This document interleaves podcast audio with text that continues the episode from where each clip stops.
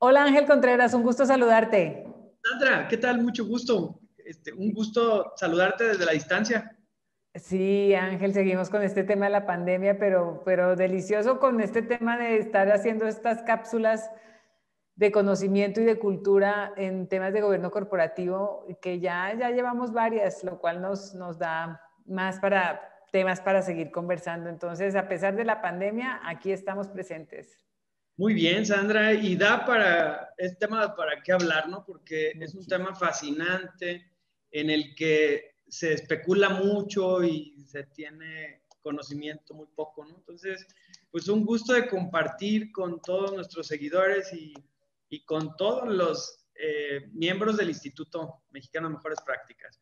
Entonces, pues un gusto platicar contigo y quisiera entrar en materia, Sandra, porque el tema que vamos a poner hoy sobre la mesa tiene que ver precisamente con la profesionalización de los consejeros.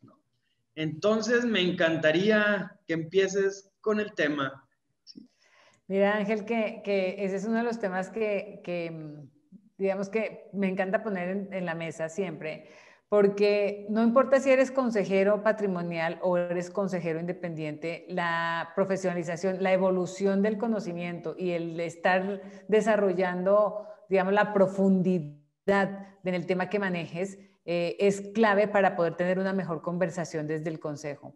Entonces, e, es, es, fundamental poderse preparar. Y mira, yo lo pondría, como tú bien lo dices, en las dos, desde las dos perspectivas. Una es la perspectiva de, como consejero patrimonial, ¿por qué tendrías que, que desarrollarte? Y como consejero independiente, ¿por qué tendrías que desarrollarte? ¿no? Y fíjate que, que como consejero patrimonial, hay un tema importante de conocer y entender la, organización, pero también la responsabilidad que tienes como representante de la familia o del dueño eh, dentro del consejo, ¿no? Dentro del consejo de administración. Y que no confundamos los temas que debemos llevar al, consejo en, el que esté participando. Es decir, eh, y eso sí habla de la educación que se tenga en todo el tema de gobierno corporativo. Es decir, si estoy en un consejo de administración, ¿qué tipo de desarrollo y de conocimiento debería eh, mm, profundizar, digamos, para estar allí sentado y, tener una participación valiosa? ¿Y qué tipo de, perfil o, de conocimiento debería tener si formo parte del consejo de, familia, ¿no? Como consejero patrimonial, ¿no? Entonces, y, que, lo, y que sepa la diferencia de, de, conversaciones que debo tener en cada uno de los dos roles, ¿no? Me, te cuento que muchas veces ocurre que, no, que en el Consejo de Administración se confunde eh, los temas que deben tratar y conflictos familiares los ponen en la mesa en, el Consejo de, Familia, eh, perdón, en el Consejo de Administración y sabiendo que justamente se debe tener otro foro en otros lugares. Entonces ahí el acompañamiento y la, y la profesionalización del consejero patrimonial para saber sentar límites y, y, poner los temas de valor para agregar justamente al patrimonio desde, desde la vista del consejo de administración y no confundir el tiempo que se tiene allí con temas de conflictos y demás. ¿no? Eso en cuanto al, al, a la persona patrimonial. Y si me preguntas en qué deberíamos eh, capacitarlos, sí creo que hay, hay, que conocer y entender el negocio, pero también creo que hay que conocer y entender las prácticas que se van a tratar en el Consejo de Administración, ¿no? O sea, entender para qué es la auditoría y por qué es importante tener eh, control interno y que nos suban ciertos temas a la mesa y por qué ese comité y cómo, cómo digamos, podemos tener unos ojos eh, muy profesionalizados que nos traigan temas muy puntuales, específicos para la buena toma de decisiones, siempre y cuando se haga a través del comité adecuado, como en este caso el de auditoría, ¿no? Lo mismo puede pasar con riesgos, entendiendo eh, los problemas y los futuros riesgos que puede tener la organización, ¿no? Pero, pero eh, sabiendo que muy probablemente necesitamos tener un consejero profundo experto, independiente, ¿no? Profundo experto en el tema, pero que se sepa y se entienda, digamos, qué puedo preguntar a ese comité. Lo mismo en finanzas, capital humano y, comercialización y marketing, ¿no? Ahora, e, eso en cuanto al, consejero patrimonial. Tú me dirás en el consejero independiente, pero creo que el, el consejero independiente mucho tiene que ver con el profundo conocimiento técnico que tiene en el área que, que, eh, representa eh, en el consejo, ¿no? Y que muy probablemente lo hace presidir un comité pero su conocimiento cada vez eh, debe ir más profundo en términos del sector en, el que, o los sectores en los que se mueva la organización, ¿no? Y conocer y entender la problemática de la organización, ¿no? Claro, sin dejar de, de conocer y profundizar año con año en los temas que él maneja, pero sí creo que la cercanía y el entendimiento de la familia le hace incluso acompañar mejor en la toma de decisiones, pero también eh, hacer, tener una mejor conversación desde el Consejo. ¿Cómo ves, Ángel? Sin duda, Sandra.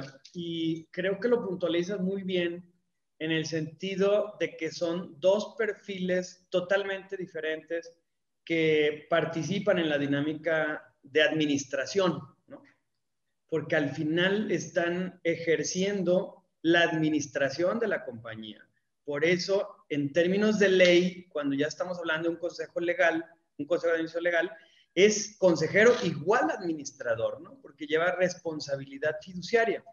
Entonces, esto hace que los consejeros patrimoniales tengan una preparación sobre el modelo y como bien lo, sobre el modelo de gobierno corporativo, pero como bien lo puntualizas, también del negocio.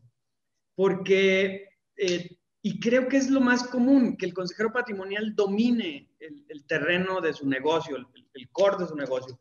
Pero el 70% de la dinámica de un consejo es de administración. Por eso es una eh, eh, discusión, una participación activa y especialista, porque aborda por lo menos cuatro funciones básicas, ¿no?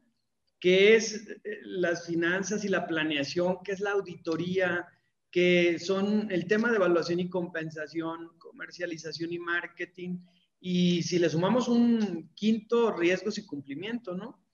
Ahí son voces muy especializadas y donde el patrimonial puede estar no preparado y tener ese ejercicio de humildad de que no, no conozco el tema, pero no lo tengo que ignorar porque es una responsabilidad legal el administrar. Entonces, incorporo al experto que me acompañe en la administración. Entonces, ese entendimiento, esa claridad necesitan los empresarios. Entonces, necesitan capacitarse, necesitan prepararse en el tema del modelo de gobernabilidad.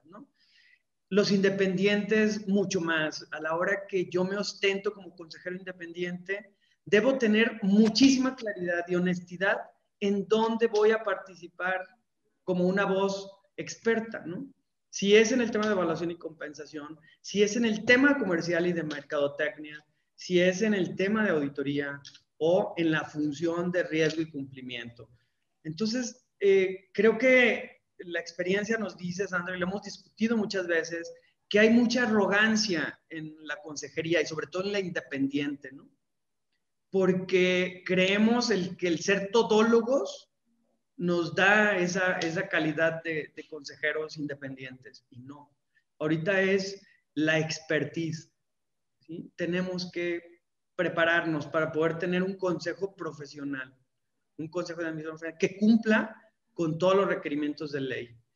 Ya lo hemos hablado mucho, el tema de ley es un tema serio, tenemos una, una consejera que nos dice que la actividad de la consejería se ha vuelto una actividad de riesgo mucho más complicada que el paracaidismo, ¿no?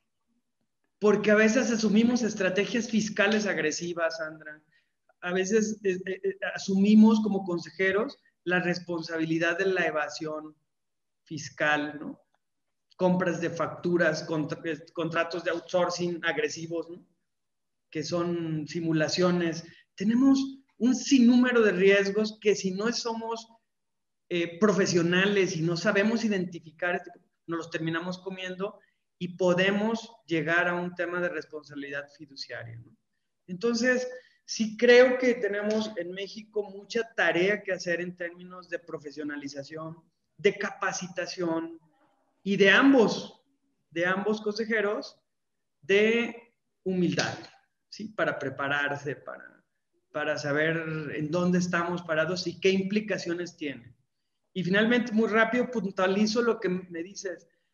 Los accionistas confunden los roles y, se separan en un consejo de administración para solucionar temas familiares, para, para solucionar temas familiares, se separan en un consejo para solucionar temas muy operativos, ¿no? que distorsionan el deber del consejo.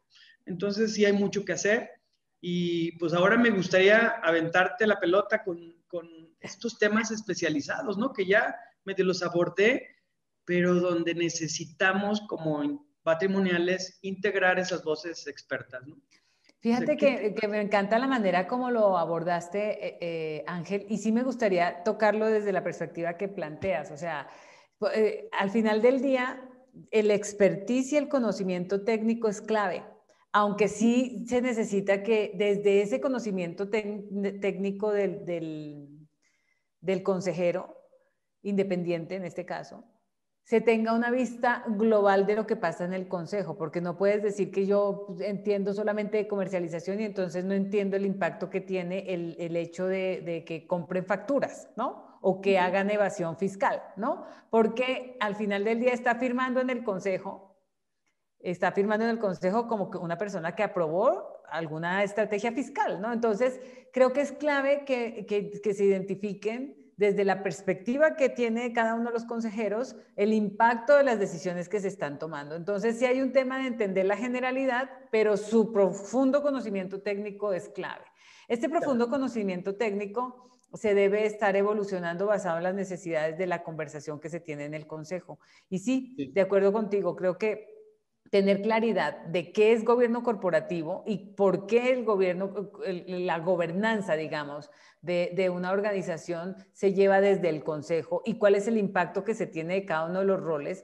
Y esto diferenciado de los, de los aspectos que puedes ir tocando, ¿no? Dependiendo del comité que se presida, ¿no? Entonces, eh, eh, pero teniendo la claridad del, del governance, ¿no? O sea, al final del día, un consejero jamás va a operar un consejero acompaña, tiene voz, dice, ¿no? Y sí recomienda cosas si la ejecución no se da, ¿no? Pero el que debe ejecutar es el equipo directivo en compañía del director general. Y esa, entonces ahí creo que la mezcla del conocimiento entre lo que es gobierno corporativo, gobernanza desde el Consejo de Administración, los temas que debes tratar y ahora sí, irte a través de un comité y acercarte a los diferentes puntos, incluso dar un poco de recomendación, sugerencia en temas, pero que el que ejecuta es, la, es el área ejecutiva y entonces, o sea, la operación en sí, o sea, el, eh, o el área pertinente o la dirección general.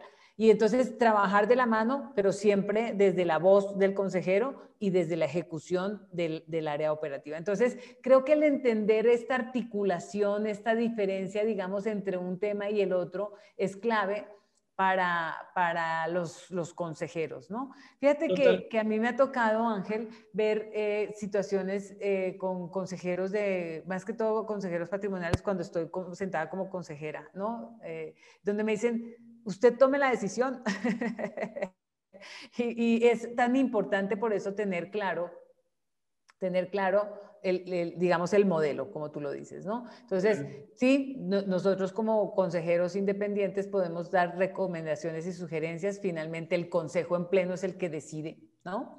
Eh, y entonces, ¿quién lo propone? Lo propone el consejero independiente a través de su trabajo en el, en el comité, ¿no? Y posteriormente ya puede, puede tener una, una conversación para profundizar en caso de que tenga alguna duda el, el consejo, el, el director general. Fíjate que hay un punto aquí, por ejemplo, del comité de evaluación y compensación, ¿no? Muchas veces nos dicen, a ver, aquí van los candidatos, ¿no? Aquí van los candidatos y usted decida. Siempre una recomendación clave que yo hago es, uno puede, puede identificar el conocimiento técnico y demás, pero al final del día la decisión, o sea, y, que, que, esté, que haya pasado, digamos, por una decisión colegiada a través de la operación. O sea, no puede el, consejo quitarle la responsabilidad a la operación decidiendo, por ejemplo, acerca de candidatos. Entonces, por eso siempre sugiero presenten su candidato y solamente se valida en el consejo, si puede ser así. O, eh, pero que hayan pasado, digamos, a través de tener una, una terna o un número de candidatos internos que ellos han validado y que ha pasado el proceso interno de la organización y así se aterrizan, digamos, a diferentes aspectos. Entonces, mira, el, número de cosas que puedes ver desde el consejo es, es amplio. Eh, acompañando a la operación justamente en este proceso de construir valor a futuro, porque el tema talento es construir futuro, el tema decisiones fiscales es construir futuro, ¿no? Eh, o sea, construyes tu reputación, construyes eh, el tema cultural, construyes muchos temas desde el consejo, pero mucho es entender el modelo, ser un estudioso del tema y poderse separar de la operación desde el consejo. Entonces, porque a veces puedes caer en este tema de enamorarte de la operación y saltar a hacer cosas que no te corresponden. Totalmente, Sandra. Por eso tenemos que cuidar muchísimo esas líneas de autoridad y responsabilidad, ¿no? Porque sí me ha tocado eh, ver consejos que invaden la línea de autoridad de un director y es tan absurdo como que tenemos al conductor del auto y el copiloto quiere volantear, ¿no? O sea, nos va a estrellar y nos va a matar a todos, ¿no? Y luego ya salen mal las cosas, ya que nos estrellamos, le echamos la culpa, ¿no? Tú nos... No, no, espérate, tú estás tomando las decisiones, ¿no? Entonces, sin duda, sin duda tenemos que ser muy cuidadosos en eso, cuidar el conflicto de interés de nuestros independientes, ¿no? Porque terminan siendo nuestros consultores y hay una... Ahí yo siempre he puntualizado que ese es un pleito entre dos, ¿no? Porque los patrimoniales permiten que su consejero independiente se contamine con, con, la, con la, asesoría y, y, del asesor que no tiene tanta ética y permite, permite aceptar contratos de, de, de servicios profesionales, ¿no? Entonces, si es un temazo en donde tenemos como empresarios la responsabilidad de profesionalizar nuestros consejos de administración por bien de la compañía, porque es el único mecanismo de construcción de futuro. Es el elixir de la vida corporativa, porque hay contención, ya no depende la compañía de la permanencia de un solo dueño, del, del orquestador. La, la administración, la consolidación queda bajo la responsabilidad de un equipo profesional se nos puede morir uno de los consejeros, que desafortunadamente es el mayoritario, ¿sí? El socio mayoritario o el único socio, ¿no? Aunque en México no hay empresas unipersonales, existen este, en el fondo, ¿no? Empresas unipersonales. Entonces, se muere y no pasa nada porque no hay director general, no hay presidente, no hay sucesión que no vaya acompañada por un consejo profesional, ¿no? Que ayude a, ordenar ese proceso inesperado. Entonces, es un tema muy poderoso.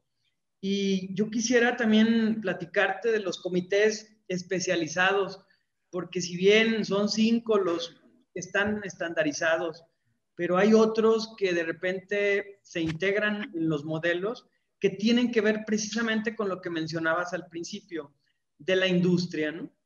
De la industria. Si es una empresa enfocada a la academia, pues tenemos que cuidar el modelo académico.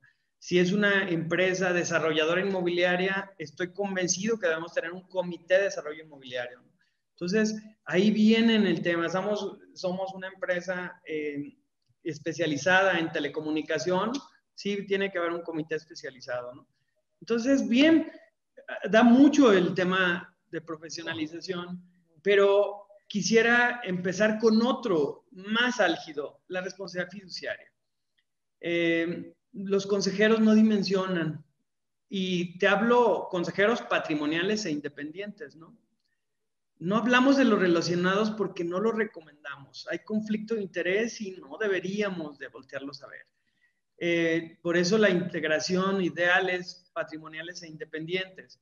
Y ninguno de los dos, en muchos de los casos, dimensiona el tema de la responsabilidad fiduciaria, que si lo hablamos en términos de frontales de qué es, es una responsabilidad civil, que la podemos ejercer en una SA, en una sociedad anónima, con el 25% de las acciones.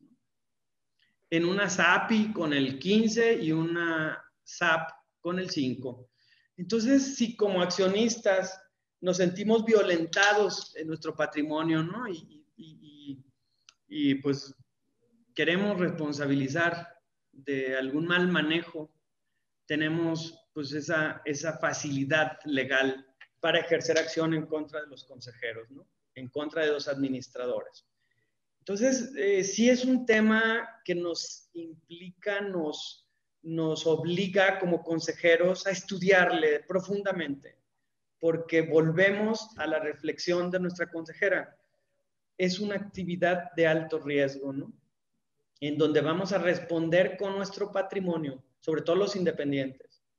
Obviamente también los patrimoniales, pero ellos traen un beneficio económico con la sociedad, ¿no?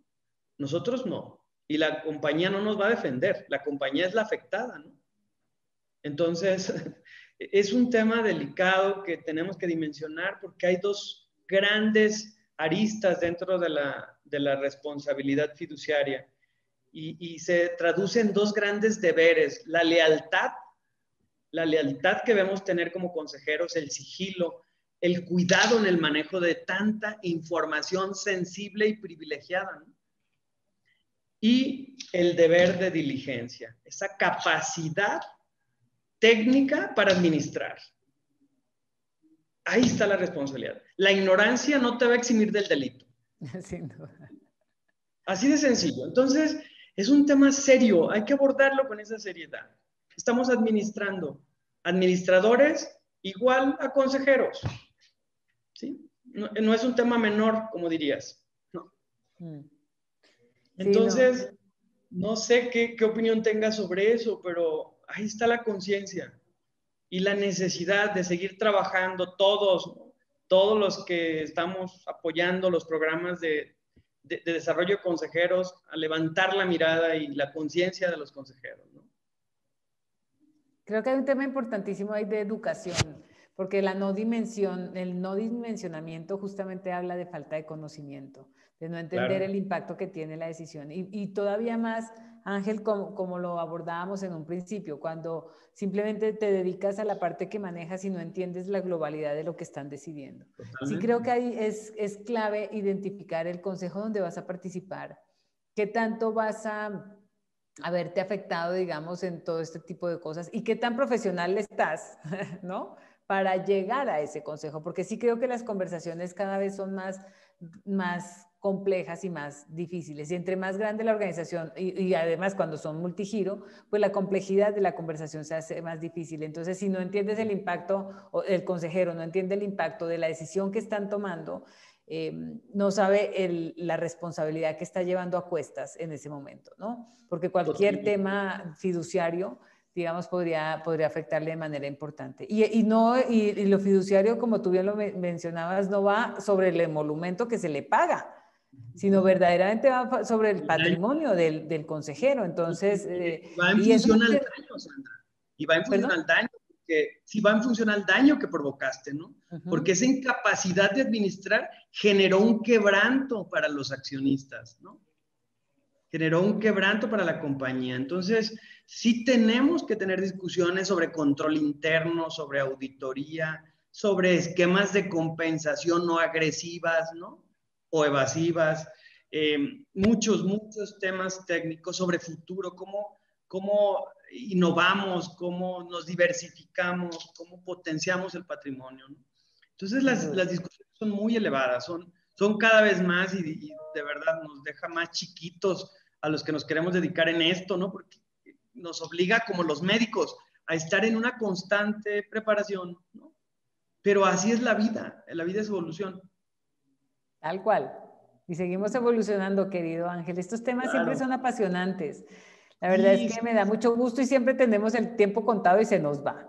Claro. Hasta y ahí queremos muchísima comunicación. Eh, díganos qué profundizamos. Nosotros estamos jalando hilitos, pero al final la voz la tienen ustedes. Con muchísimo gusto les preparamos algo sobre algún tema que interese. Entonces, pues Sandra, no me queda más que agradecerte desde esta hermosa perla tapatía y un saludo a la Ciudad de México. Igual te saludo desde la Ciudad de México con todo cariño, querido Ángel, y hasta la próxima cápsula, cápsula comunicativa y cultural de Gobierno Corporativo. Te mando un abrazo. Un abrazo en la distancia. Gracias. Chao.